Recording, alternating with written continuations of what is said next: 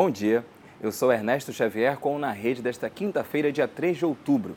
15 estados e o Distrito Federal decidiram aderir ao programa das escolas cívico-militares. Todos os estados das regiões Centro-Oeste, Sul e Norte, além de Minas Gerais e Ceará, manifestaram o interesse. A partir de amanhã, o MEC vai abrir um novo período de adesão, agora destinado aos municípios. As prefeituras brasileiras terão até 11 de outubro para solicitar a participação. O MEC tem o objetivo de instalar 216 escolas cívico-militares em todo o país até 2023. A iniciativa piloto em 2020 contemplará 54 escolas. O programa Ciência 10 abre 3.920 vagas para a formação de professores. Ao todo, mais de 400 mil estudantes do ensino fundamental serão beneficiados. O objetivo é melhorar a qualidade das aulas de ciências nas escolas públicas.